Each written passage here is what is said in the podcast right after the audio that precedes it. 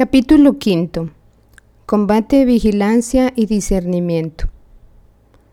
La vida cristiana es un combate permanente.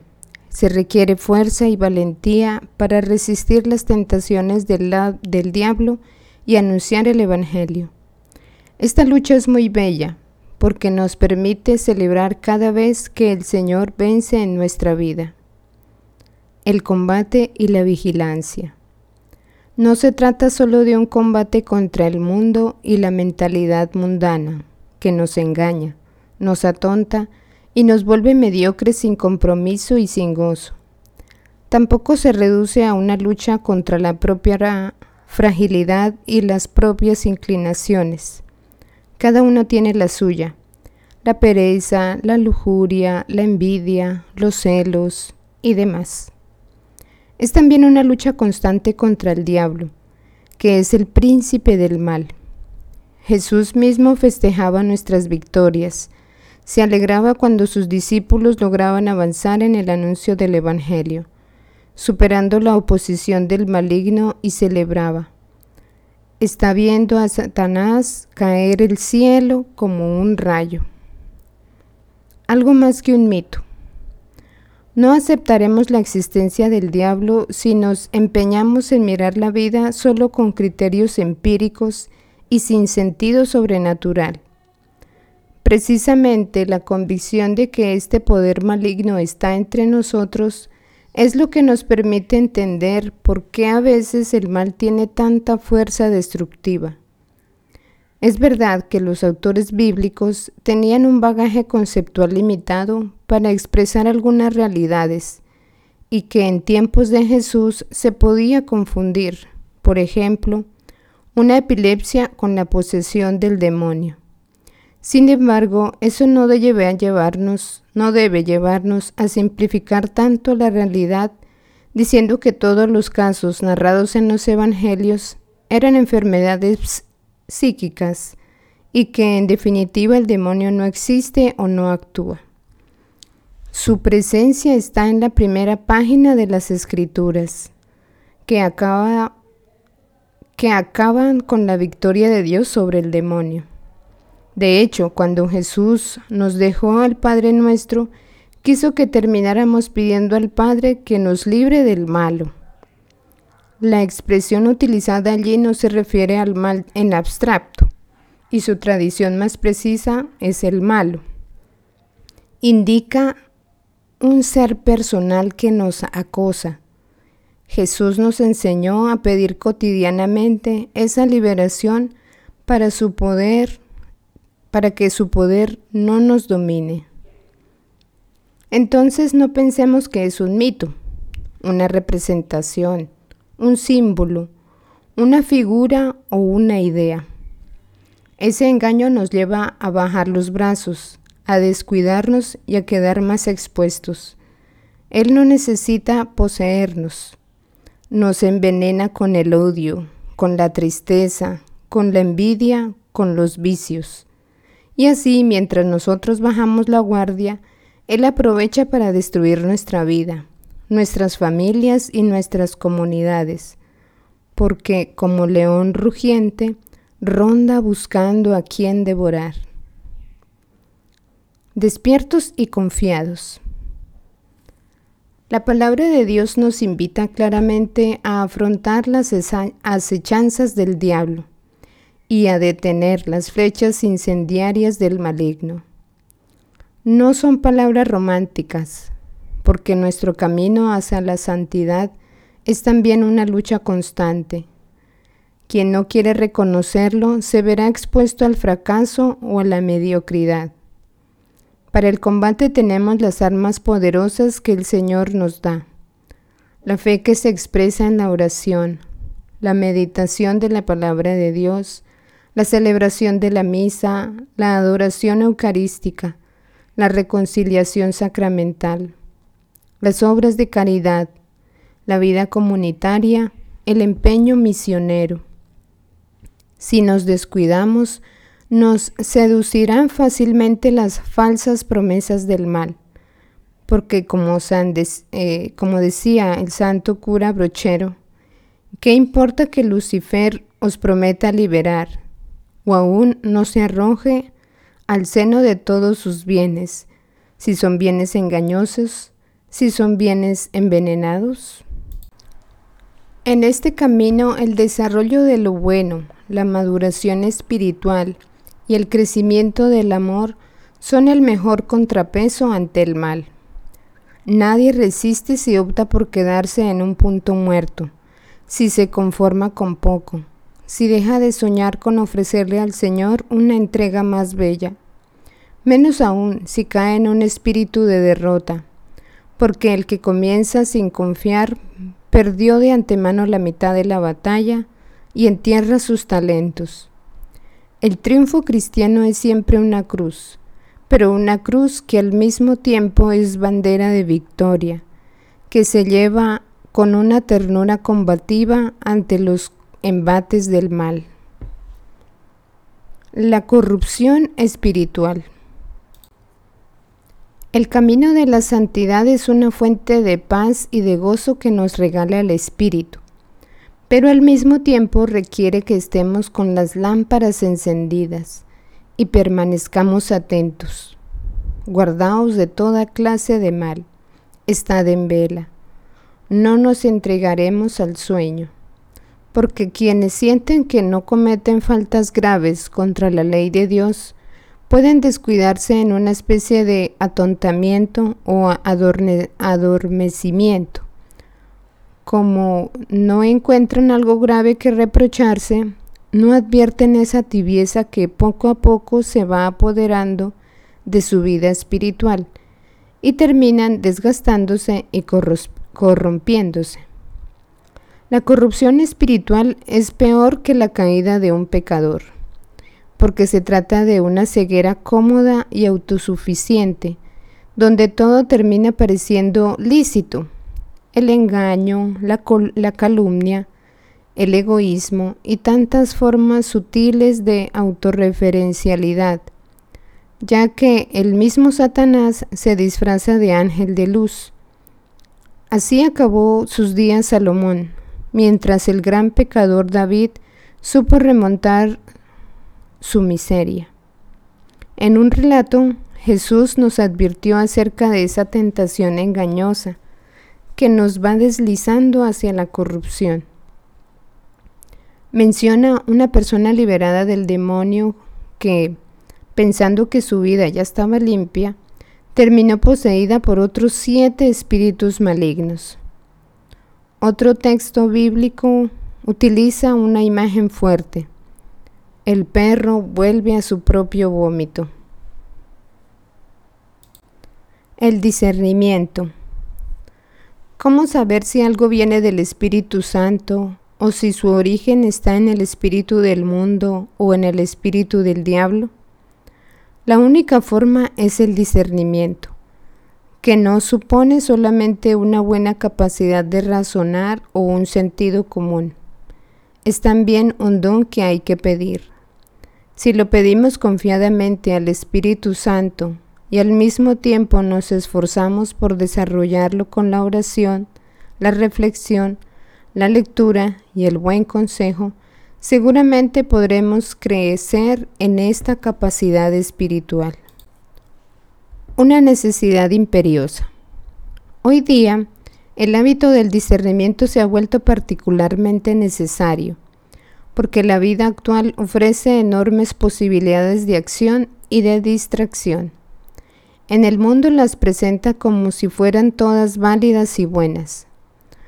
Todos, pero especialmente los jóvenes, están expuestos a un zapping constante. Es posible navegar en dos o tres pantallas simultáneamente e interactuar al mismo tiempo en diferentes escenarios virtuales sin la sabiduría del discernimiento podemos convertirnos fácilmente en marionetas a merced de las tendencias del momento.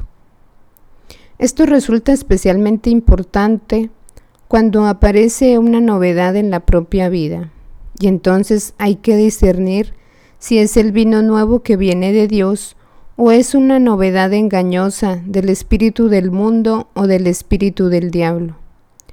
En otras ocasiones sucede lo contrario, porque las fuerzas del mal nos inducen a no cambiar, a dejar las cosas como están, a optar por el inmovilismo o la rigidez. Entonces impedimos que actúe el sople del Espíritu Santo. Somos libres con la libertad de Jesucristo, pero Él nos llama a examinar lo que hay dentro de nosotros deseos, angustias, temores, búsquedas y lo que sucede fuera de nosotros, los signos de los tiempos, para reconocer los caminos de la libertad plena. Examinándolo todo, quedaos con lo bueno. Siempre a la luz del Señor. El discernimiento no es solo necesario en momentos extraordinarios, o cuando hay que resolver problemas graves o cuando hay que tomar una decisión crucial. Es un instrumento de luchar para seguir mejor al Señor. Nos hace falta siempre para estar dispuestos a reconocer los tiempos de Dios y de su gracia, para no desperdiciar las inspiraciones del Señor, para no dejar pasar su invitación a crecer. Muchas veces esto se juega en lo pequeño, en lo que parece irrelevante, porque la magnimidad se muestra en lo simple y en lo cotidiano.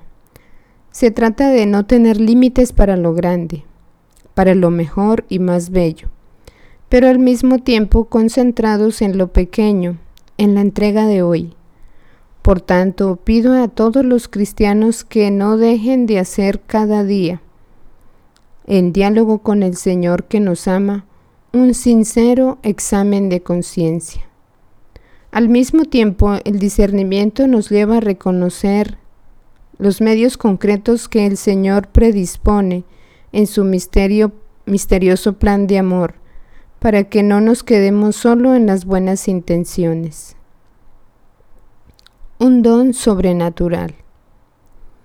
Es verdad que el discernimiento espiritual no excluye los aportes de sabidurías humanas, existenciales, psicológicas, sociológicas o morales, pero las trasciende. Ni siquiera le bastan las sabias normas de la Iglesia. Recordemos siempre que el discernimiento es una gracia.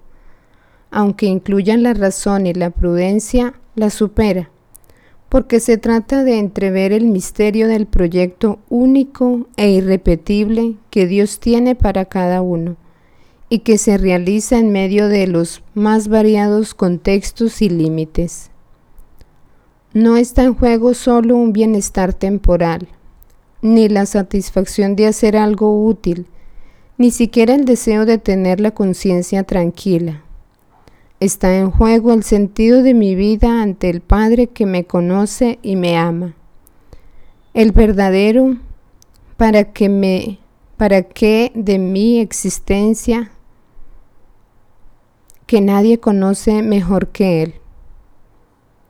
El discernimiento, en definitiva, conduce a la fuente misma de la vida que no muere, es decir, conocer al Padre, el único Dios verdadero al que ha enviado, Jesucristo. No requiere de capacidades especiales, ni está reservado a los más inteligentes o instruidos, y el Padre se manifiesta con gusto a los humildes. Si bien el Señor nos habla de modos muy variados en medio de nuestro trabajo, a través de los demás, o en todo momento, no es posible prescindir del silencio de la oración detenida para percibir mejor ese lenguaje, para interpretar el significado real de las inspiraciones que creímos recibir, para calmar las ansiedades y recomponer el conjunto de la propia existencia a la luz de Dios. Así podemos dejar nacer esa nueva síntesis que brota de la vida iluminada por el Espíritu. Habla, Señor. Sin embargo, podría ocurrir que en la misma oración evitemos dejarnos confrontar por la libertad del espíritu, que actúa como quiere. Hay que recordar que el discernimiento orante requiere partir de una disposición a escuchar al Señor, a los demás, a la realidad misma que siempre nos desafía de maneras nuevas. Solo quien está dispuesto a escuchar tiene la libertad para renunciar a su propio punto de vista parcial o insuficiente, a sus costumbres, a sus esquemas. Así está realmente disponible para acoger un llamado que rompe sus seguridades, pero que lo lleva a una vida mejor. Porque no basta que todo vaya bien, que todo esté tranquilo. Dios puede estar ofreciendo algo más y nuestra en nuestra distracción cómoda no lo reconocemos. Tal actitud de escucha implica, por cierto, obediencia al Evangelio como último criterio, pero también al magisterio que lo custodia, intentando encontrar el tesoro en el tesoro de la Iglesia, lo que sea más fecundo para el hoy de la salvación. No se trata de aplicar recetas o de repetir el pasado, ya que las mismas soluciones no son válidas en toda circunstancia, y lo que era útil en un contexto puede no serlo en otro. El discernimiento de espíritu nos libera de la rigidez, que no tiene lugar ante el perenne hoy del resucitado.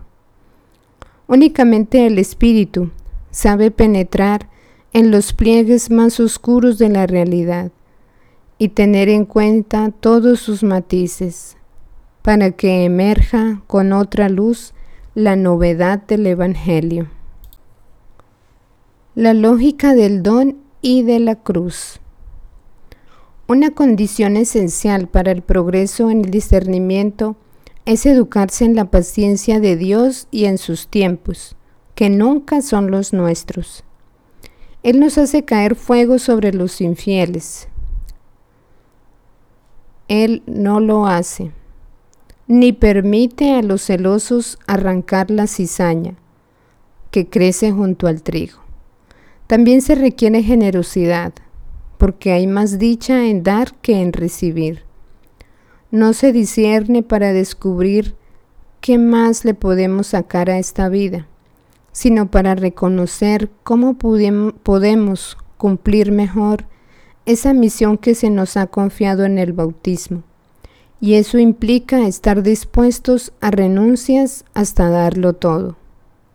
Porque la felicidad es paradójica y nos regala las mejores experiencias cuando aceptamos esa lógica misteriosa que no es de este mundo, como decía San Buenaventura refiriéndose a la cruz. Esta es nuestra lógica. Si uno asume esta dinámica, entonces no deja anestesiar su conciencia y se abre generosamente al discernimiento. Cuando escrutamos ante Dios los caminos de la vida, no hay espacio que queden excluidos. En todos los aspectos de la existencia podemos seguir creciendo y entregarle algo más a Dios. Aún en aquellos donde experimentamos las dificultades más fuertes. Pero hace falta pedirle al Espíritu Santo que nos libere y que expulse ese miedo que nos lleva a vedarles su entrada a algunos aspectos de la propia vida. El que lo pide todo también lo da todo, y no quiere entrar en nosotros para mutilar o debilitar, sino para plenificar. Esto nos hace ver que el discernimiento no es un autoanálisis ensimismado, una introspección egoísta, sino una verdadera salida de nosotros mismos hacia el misterio de Dios, que nos ayuda a vivir la misión a la cual nos ha llamado para el bien de los hermanos. Quiero que María corone estas reflexiones, porque ella vivió como nadie las bienaventuranzas de Jesús. Ella es la que se estremecía de gozo en la presencia de Dios, la que conservaba todo en su corazón y se dejó atravesar por la espada. Es la santa entre los santos, la más bendita, la que nos enseña el camino de la santidad y nos acompaña. Ella no acepta que nos quedemos caídos y a veces nos lleva en sus brazos sin juzgarnos. Conservar con ella nos consuela, conversar con ella nos consuela, nos libera y nos santifica. La madre no necesita de muchas palabras, no le hace falta que nos esforcemos demasiado para explicar lo que nos pasa. Basta musitar una y otra vez, Dios te salve María. Espero que estas palabras sean útiles para que toda la iglesia se dedique a promover el deseo de la santidad. Pidamos que el Espíritu Santo infunda en nosotros un intenso anhelo de ser santos para la mayor gloria de Dios y alentémonos unos a otros en este intento. Así compartiremos una felicidad que el mundo no nos podrá quitar dado en Roma junto a San Pedro el 19 de marzo, solemnidad de San José del año 2018, sexto de, de mi pontificado, Francisco.